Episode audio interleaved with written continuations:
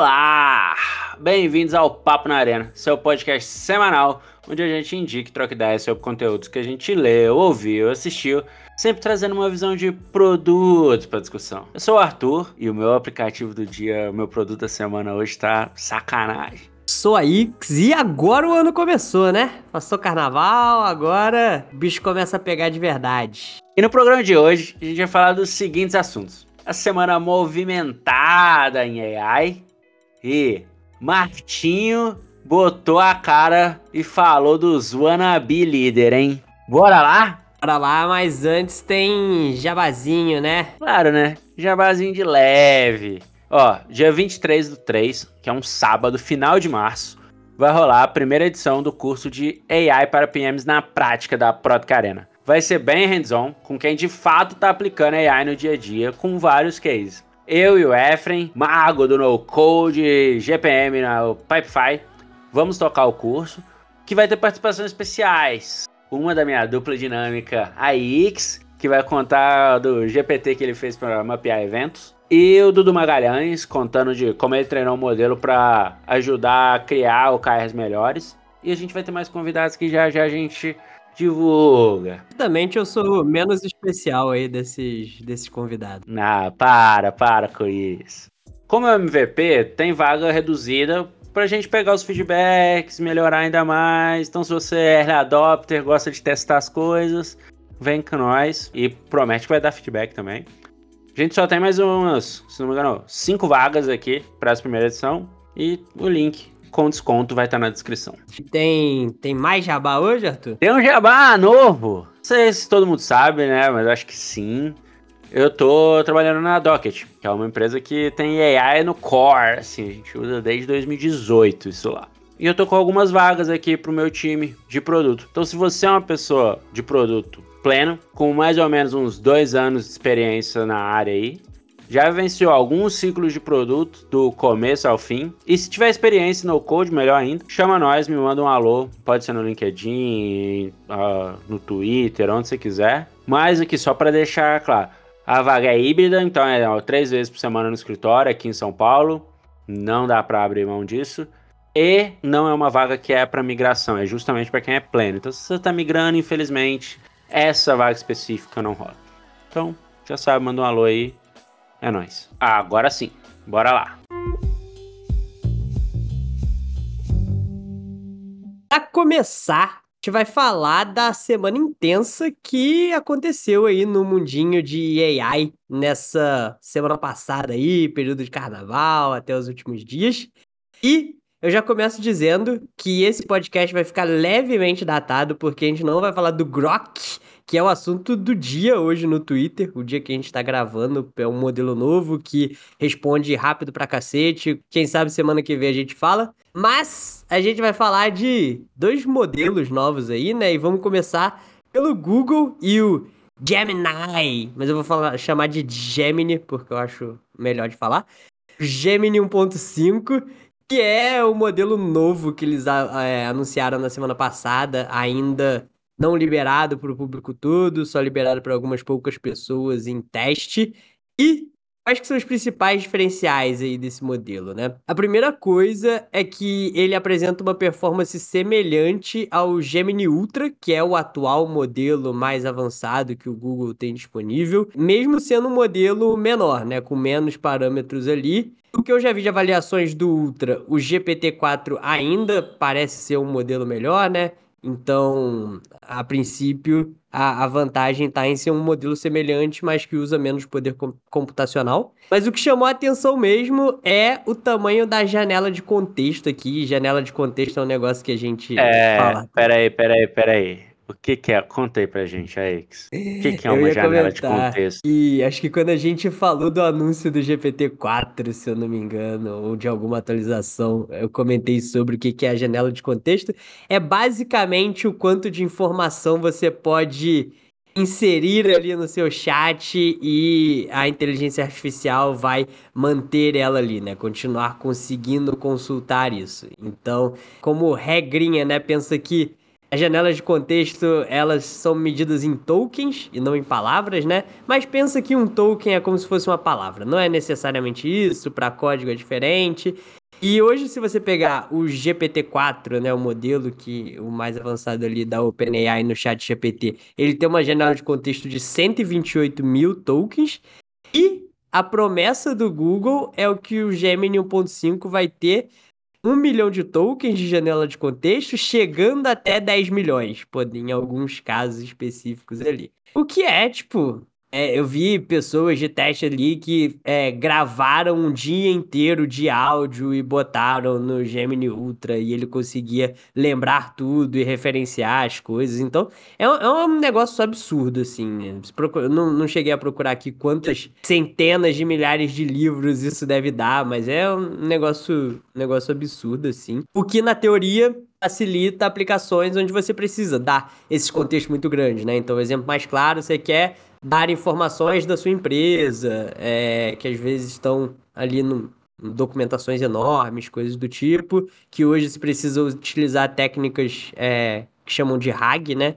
É, então você poderia usar menos RAG é, dada essa janela grande de contexto. Eu acho que o grande, a grande treta aqui, né, é que o Google tem tido esse hábito de overpromise e underdeliver, né? Principalmente em AI ali. Então, você vai lembrar dos vídeos ali do, do anúncio do Gemini que eram poderosos, né? Fazendo várias interações ali, multimodal, não sei o quê. Quando a galera foi a fundo, não era bem assim. Era um negócio, um vídeo mega editado, né? Eu acho que do Google, ainda a gente tem que esperar. É foda falar isso do Google, né? Mas a gente tem que esperar para ver o que, que vai ser de fato, mano. Não sei eles eu só boto fé. Diferente da OpenAI, que tipo, eu já tamo aqui, take my money, é, tomo minhas fichas do Google, acho que a gente tem que esperar pra ver.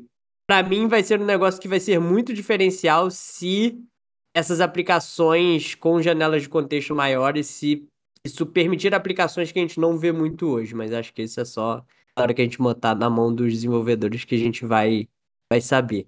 E, e, a gente não comentou aqui, né? Mas a marca Bard morreu, né? Virou tudo Gemini. Então agora tem. É. É, o anúncio lá, o videozinho, né? Eles colocam lá a paradinha de todos os outros com ba barrinha lá embaixo. E aí Muito a barrinha Apple do esse, esse gráfico, é, essa imagenzinha. Assim, é. a Apple fazendo as comparações do processador e de tempo de bateria dos Macs e tal. É, mas enfim.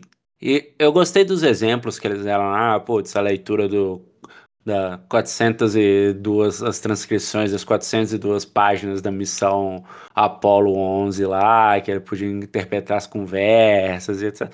Alguns casos bem que você consegue tangibilizar, né? Tipo, exemplo lá também do filme mudo, que é da, das, das pontos e eventos da trama, resolução de problema relevante, e, bom, colocaram lá um monte, um monte de porcentagem de que é melhor e tal.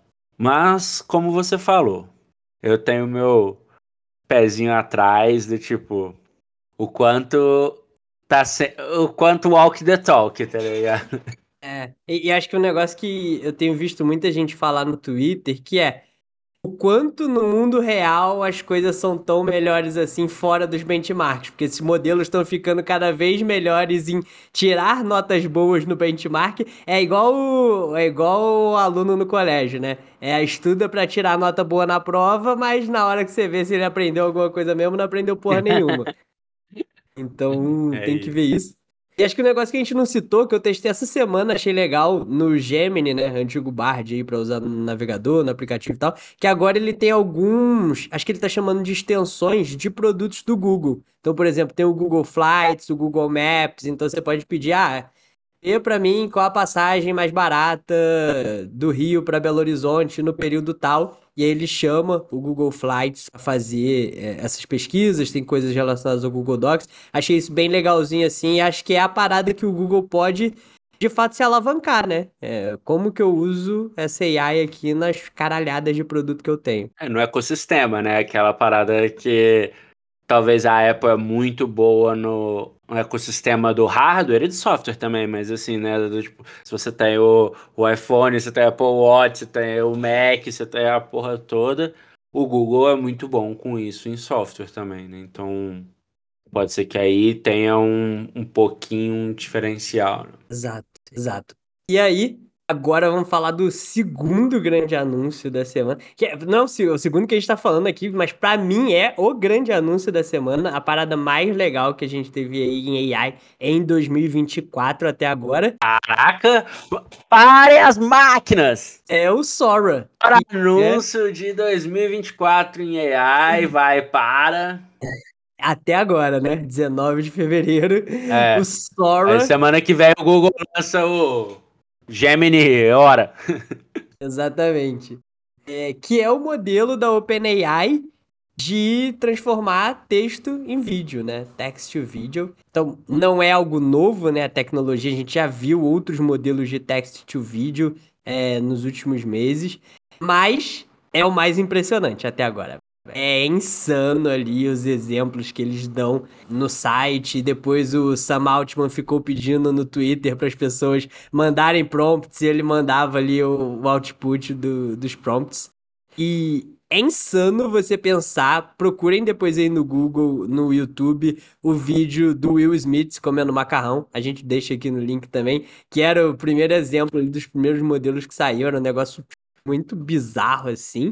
E agora negócio insano, assim, que, cara, o, o Marquis Brownlee fez o vídeo falando sobre, e o que ele fala é bem real que se você não estiver procurando que aquilo é um vídeo gerado por AI, vai passar batido e você não vai nem perceber. E a gente, é, são as pessoas mais ligadas em tecnologia e tal, isso vai acontecer com a gente, imagina com as pessoas que são menos ligadas em tecnologia, né?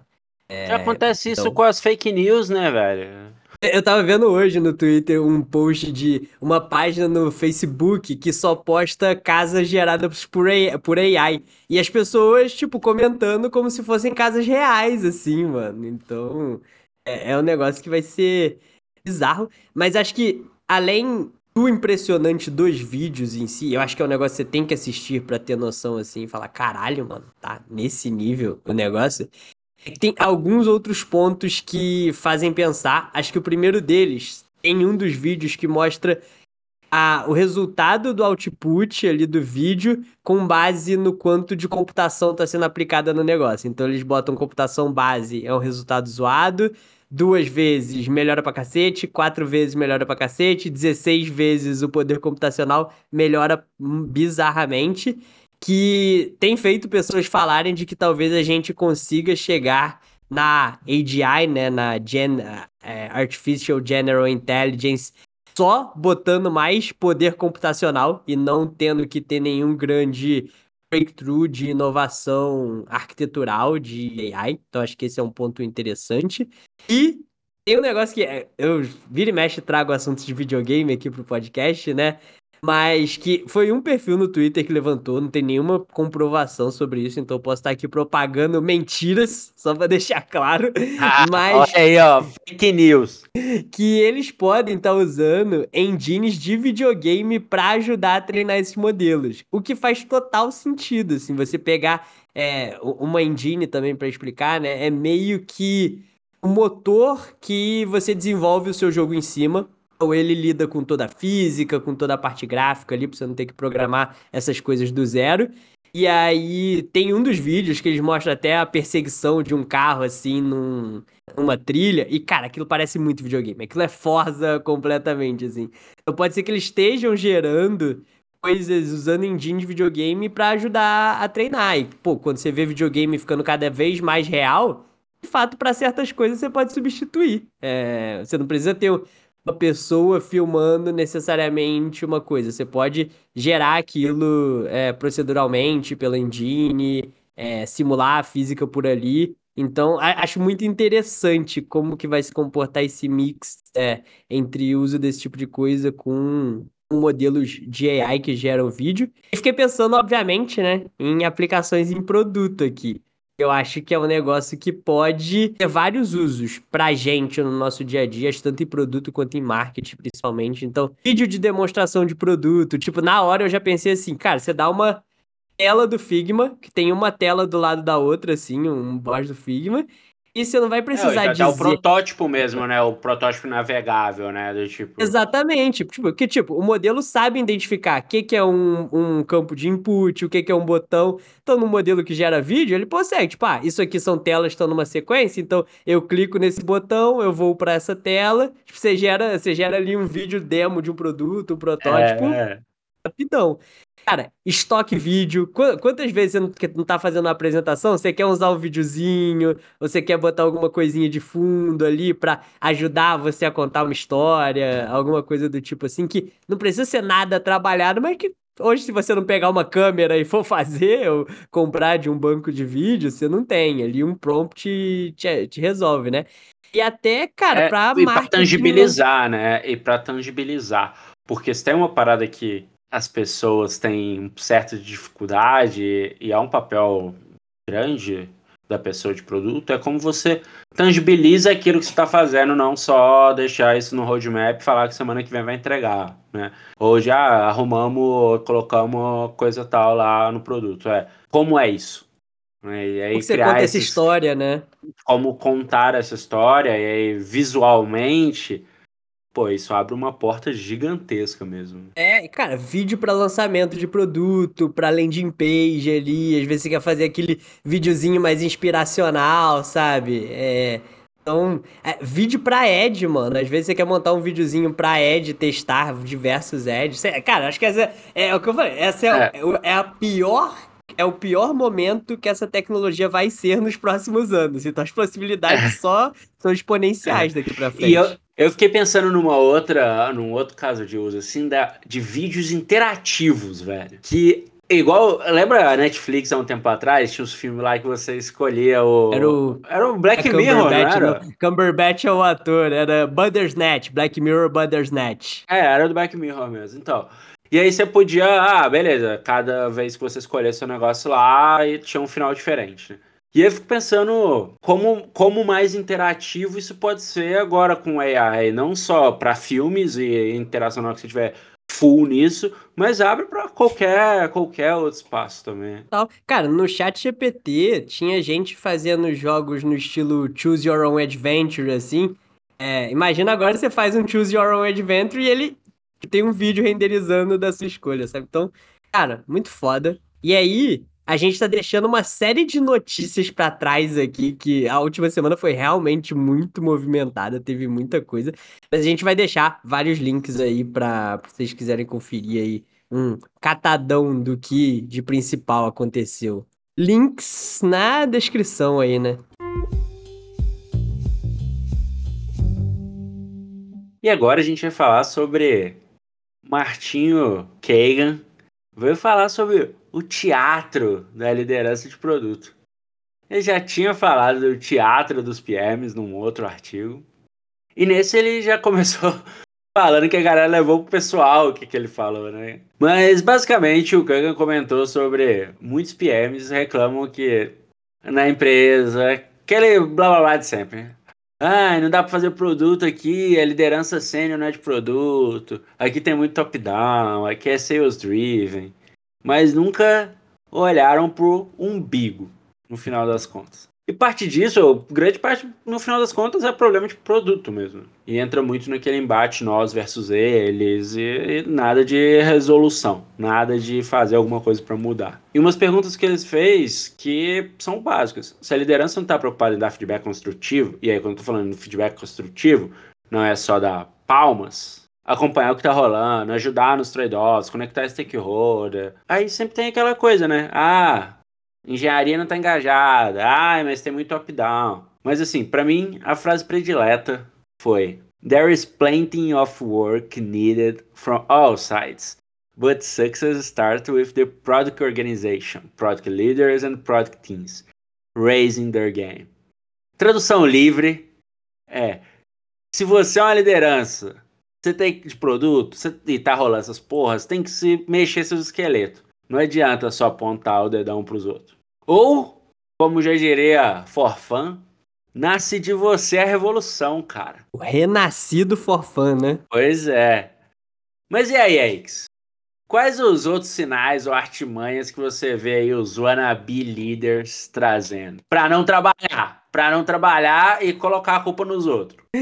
Cara, eu acho que tem um negócio foda nisso, né? Que, que o Kagan, né, de certa forma, é culpado, assim, né? De achar que só existe um modelo de fazer produto, sabe? E ele fala isso no, no texto inteiro, né? Que é o que ele defende, é o que ele vende de curso, mentoria, treinamento, não sei o que, que é o que ele chama de product model, né?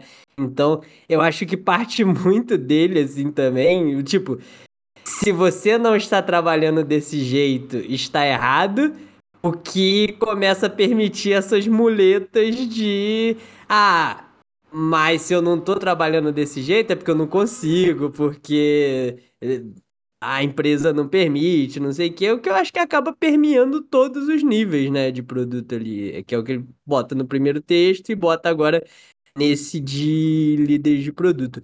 Acho que, para mim, tem muito da liderança de produto entender o que é produto naquela empresa, o que é fazer produto naquela empresa, e seja aquela coisa tipo, existe o estado atual e talvez a gente queira migrar pro product model ou qualquer outra coisa, ou às vezes nunca vai rolar de fato, velho. Você vai ser um eterno frustrado naquele lugar porque você vai ficar dando murro em ponta de faga. Vai, vão ter organizações que vão ser sales driven e o DNA da organização é ser sales driven, que vão ser ops driven e o DNA ela vai ser isso. E eu acho que é muito do papel do líder de produto entender qual é o DNA da organização, se existe um caminho para mudança, é uma seja por necessidade ou por desejo da organização, e ser o responsável por criar esse caminho, sabe? Ou ajudar esse caminho. Então, não ser a pessoa que vai estar tá sempre combatendo algo que talvez seja o DNA ou o ponto forte da organização mesmo, sabe? Esse, é, esse é um negócio que eu gosto pra caramba do podcast do Lenny por causa disso, porque ele traz pessoas que são operators mesmo, sabe? Pessoas que estão ali vivendo o dia a dia de produto em organizações reais, modernas, estão vendo os problemas, o que que acontece e trazem uma visão muito menos romântica, vamos dizer assim, do, do fazer produto. Trazem todos esses outros, essas escalas de cinza que tem no fazer produto é, atualmente, sabe? Eu lembrei aqui, acho que já falei em outros episódios também, de quando eu fui entrar na Instacarro para estruturar o time de produto e design lá. Senão, com certeza alguém já deve ter escutado essa história.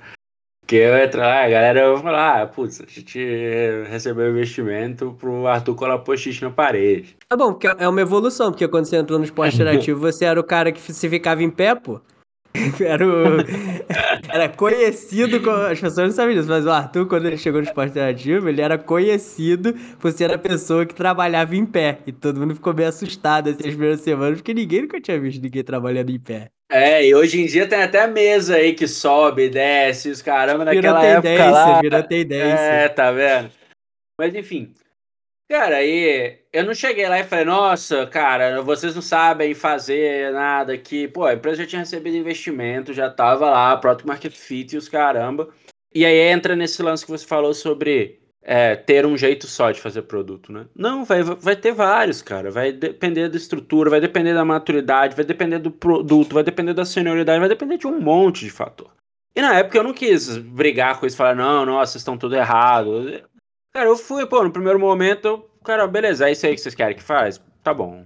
Fiz. Pô, temos resultado aqui agora, não deu certo. Agora, deixa eu fazer de um jeitinho diferente aqui.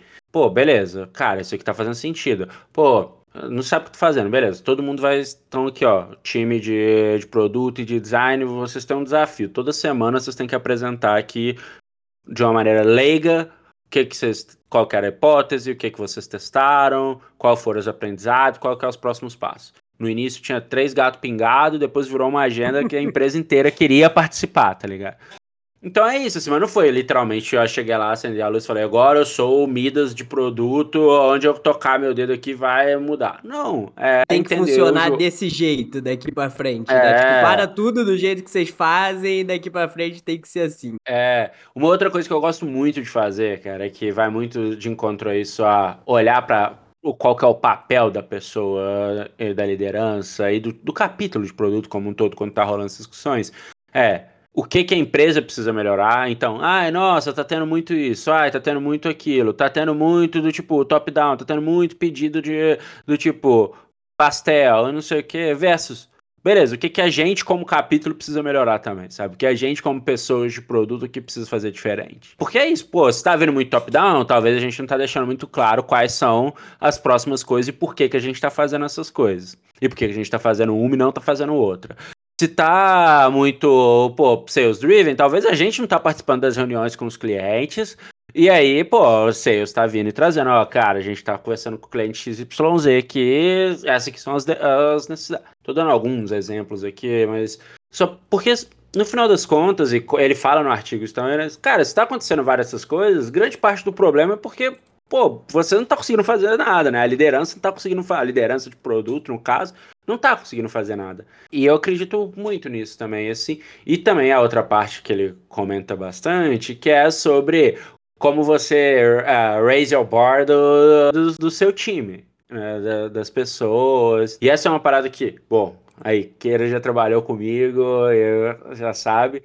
Cara, se você escuta só massagem de ego do seu gestor, só palminha, só, ai, nossa, tá tudo legal e tudo mais, e o seu gestor não consegue te dar um feedback construtivo, seu gestor, seu líder, seu chefe, nome que você quiser dar, não consegue te dar um feedback construtivo ali, tipo, cara, isso tá legal, vamos continuar fazendo, vamos explorar ainda mais essa parada aqui que você tá mandando bem, mas tem essa outra parada aqui que você não tá mandando bem, e isso é ruim pro capítulo, ou isso é ruim pra, pra isso. E eu, tipo, essa parada aqui tá boa, mas a gente precisa aumentar ainda mais para dar mais confiança pra gente, para dar mais não sei o que. E, pô, como eu te ajudo com isso, é.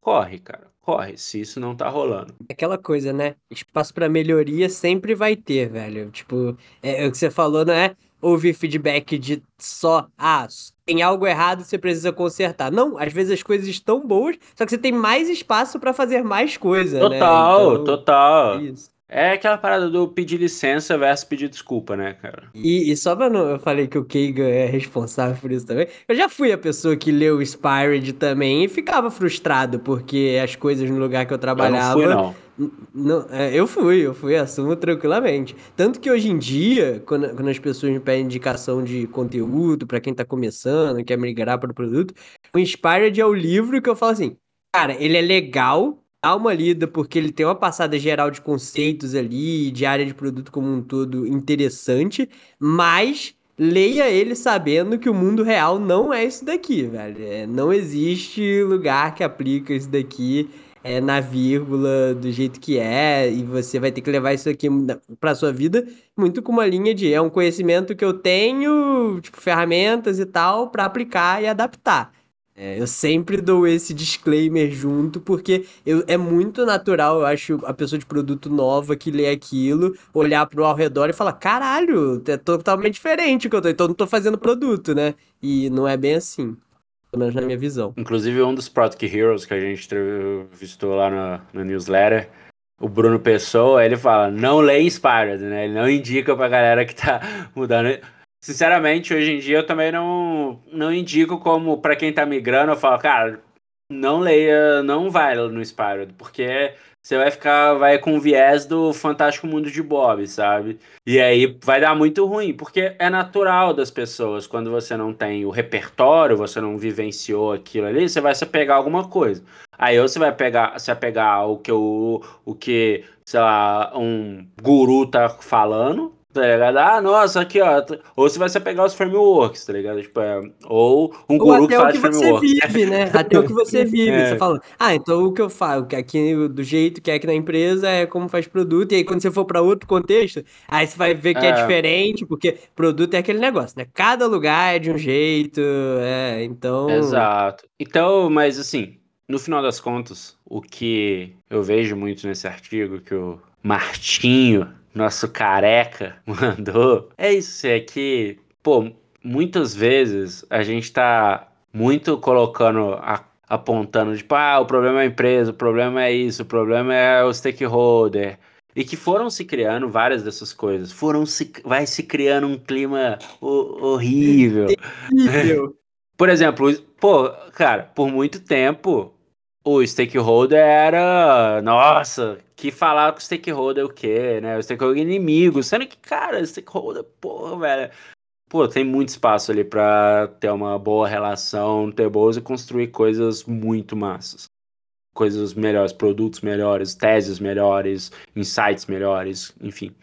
Mas para mim, acabei viajando um pouco aqui no que eu tô falando, mas para mim, uma outra coisa é, é essa parada, ó. Um monte de gente quer ser líder. Eu falo isso porque, cara, vira e mexe, eu recebo é, gente querendo fazer mentoria, e aí eu vou trocar ideia com a pessoa, ela vai me falar, ah, não, pô, eu tenho um maior desejo de ser líder. Aí eu falo, hum, entendi. E aí, me conta aí, então, por que, que você quer ser líder? E aí a pessoa, não, porque eu gosto de gerenciar pessoas e tal. Beleza, qual foi o feedback mais difícil que já deu pra alguém?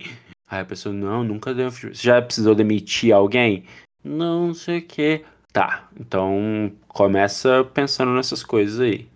É, como que você lida quando você não é a pessoa mais benquista da sala? Por mais legal que você acha que você seja, vai ter alguém que não vai concordar com o que você vai falar, cara. E que não vai gostar da sua linha de liderança, tá ligado? E você vai ter que saber viver com isso. A gente já falou aqui no episódio, a Silvinha fala muito isso também, sempre quando eu troco ideia com ela. A gente fala, cara, você tem que entender que você vai passar a ser o assunto do jantar, tá ligado? Você não vai estar tá mais nos grupinhos de fofoca, velho. É, no que fica cara. sabendo a fofoca. Vai, a Rádio Peão vira uma, uma estação que você não sintoniza mais. Exato. E aí as pessoas têm meu Deus, nossa, não, pô, eu consigo ser um chefe legal, eu vou ser legal com todo mundo e tal. Mas, cara, aí é, é, literalmente o teatro, aí é o teatro, sacou? E é o que a gente viu um pouquinho nos últimos anos acontecendo, assim, sabe? Da velocidade, de pessoas chegando na posição de liderança, as empresas do tipo, ah, beleza, tem que promover a pessoa, então coloca ela como líder lá, mas sem dar preparo, sem dar suporte, sem dar as coisas. E e é isso. É, eu ia recomendar para essa galera que pensa em ser líder, tem vontade e tal. Eu não sei como é ler esse livro não tendo sido líder, mas eu li logo depois que eu virei líder da primeira vez e eu acho muito bom. É o The Making of a Manager, da Julie Zhu. Ela da Julie Zhu, né? Muito bom. Isso, ela é ex-Facebook e tal, entrou como product designer, contribuidor individual, foi galgando caminhos na carreira lá virou manager, e para mim é um livro muito vida real sobre o que é você fazer essa transição de contribuidor individual pra gestor. E ela fala várias dessas coisas que a gente falou aqui. ela fala, tipo, cara, demitiu uma merda, você não tá mais nos grupos, quem gostar de você talvez não goste mais agora. A pessoa que era seu par até um dia, no dia você vira chefe dela, como que isso impacta nas relações. Então acho que é um livro muito bom, assim, tanto para pessoas que acabaram de se tornar gestoras quanto e vira e mexe, cara, eu vou lá e revejo marcações que eu fiz no livro, quanto para quem tá pensando para ter uma visão um pouco mais vida real e não livro de técnicas de liderança ou curso de técnica de liderança, porque isso é o como fazer e não o que é, sabe? Então, make another é. manager. E a newsletter dela também é muito boa, né? Que é a The Looking Glass. É, The Looking Glass também é, é bem legal, ela voltou uns meses atrás a fazer. Sim. E tem um outro livro, você falou, pô, me lembrei de um outro aqui agora também, que é o Scale People, Scaling People, que é da Clary Huggs. É um livro muito bom também, cara, disso assim. Esse é o do, do Stripe. Do Stripe e do, do, do Google também que ela também fala bastante sobre isso. Sim, o legal do livro é que tem muito conteúdo também para tipo, ó, a situação tal, talvez essas aqui sejam as paradas que você pode tipo se questionar. De novo, não é para você seguir lá a risca, mas são insumos de quem vivenciou com isso um monte de coisa. Ela fala sobre montar time, sobre o, o olhar que você precisa ter para tipo como você monta seu time, como você tem o camisa 10, como você tem né? Tipo, quem carrega o piano, o zagueirão lá e todas essas coisas. E também é um outro livro bem legal de, de ler. Fica aí as recomendações para os produtos da semana? Bora lá! Cara, eu tô muito progado com o meu produto da semana. É o Speechify. E compra pela, pela web que ele é mais barato. Basicamente, o Speechify é um, um narrador dos seus conteúdos lá, dos links das suas reportagens, que você gosta dos artigos, que você gosta de ler de PDF. Eles têm integração com Kindle também, então você não precisa assinar o Audible, que eu já falei que, que já foi um dos meus apps da semana. Foi primeiro. Porque você pode, tipo, comprar o seu livro lá né, no Kindle mesmo e ele consegue ler lá do Kindle mesmo. E o melhor de tudo, hoje, por exemplo, hoje eu fui pra, pra Docker, tipo, escritório, escutando na minha bikezinha a carta dos resultados e dos investidores do Airbnb. E sabe quem tava lendo isso pra mim? Era o Snoop Dogg, cara, que eles têm a voz do Snoop Dogg lá. Então, eu, cara, eu parece que o Snoop Dogg tá, pô, eu vou, tô muito mais produtivo agora, que eu passo muito mais tempo escutando conteúdo, porque é o Snoop Dogg me contando as notícias do dia, tá ligado? Então, assim, Não recomendo. consigo imaginar o Snoop Dogg deixando ninguém mais produtivo com, com a voz dele. Em fã. O meu produto da semana, dessa semana, é o Buzzer. Acho que a maior parte das pessoas conhece, mas é a empresa de ônibus, né? Dá pra chamar, né? De empresa de ônibus. Você compra sua passagem ali, normalmente mais barata do que você pagaria na rodoviária numa empresa tradicional. E você se expõe aos riscos que tem, que estão relacionados a isso também. De às vezes tem que pegar um ônibus num lugar em deserto, tem que chegar cedo pra pegar lugar. Enfim, fui pro carnaval, fui pra Diamantina no carnaval, né? Fui de buzzer, voltei de buzzer. Um cara ouvindo o jogo Cruzeiro e Patrocinense sem fone de ouvido, na poltrona atrás da minha. Depois ele foi ouvindo pós-jogo. Enfim, o Buzzer é o meu aplicativo da semana aí. Mandar um salve pro, pro Pato, o CEO do, da, da Buzzer. Que era pro Patrocinense, adversário do Cruzeiro, que eu ouvi o jogo, pô. Pra ele também, porque te irritou, se ele te irritou, tô feliz.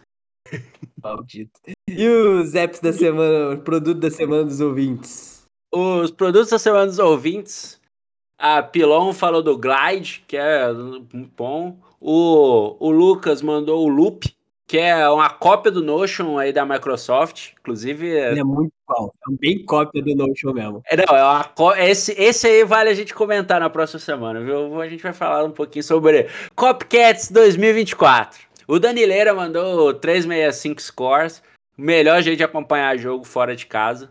A Nana mandou o Find My Friends, que ela usou pra encontrar as pessoas no bloco, um, um uso útil, realmente. uso carnavalesco. Um belo caso de um uso carnavalesco. O Kevin, que a gente né, entrevistou no nosso último episódio, mandou o aplicativo da, da, daqui. E o Luiz teve um bem diferente hoje também, que é o, o Luiz Fernandes, ele mandou lá no nosso Instagram que um app que chama MyAir, que é para ajudar a mensurar a quantidade de apneias que ele teve durante a noite, mas ele tá conectado com o aparelho que ele usa para dormir e tal, então tudo high-tech os negócios lá, mas que dá uns Maneiro. dados bem interessantes também.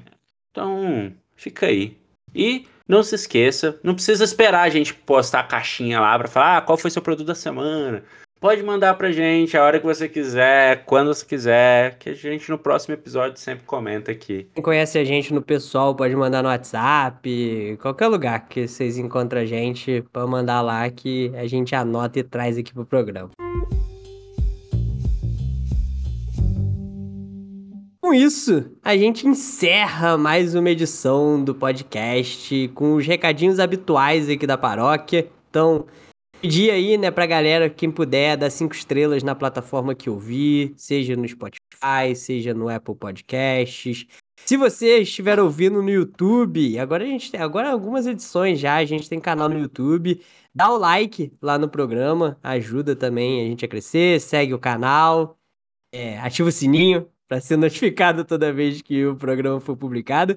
A gente tá no TikTok agora também, a gente no programa aí com o Botar Kevin, fez- cortes! somos jovens demais, e aí a gente fez uns cortezinhos do programa e a gente postou lá no TikTok. Então, vamos tentar ter cortes aí toda edição. Então, segue a gente lá também pra ver.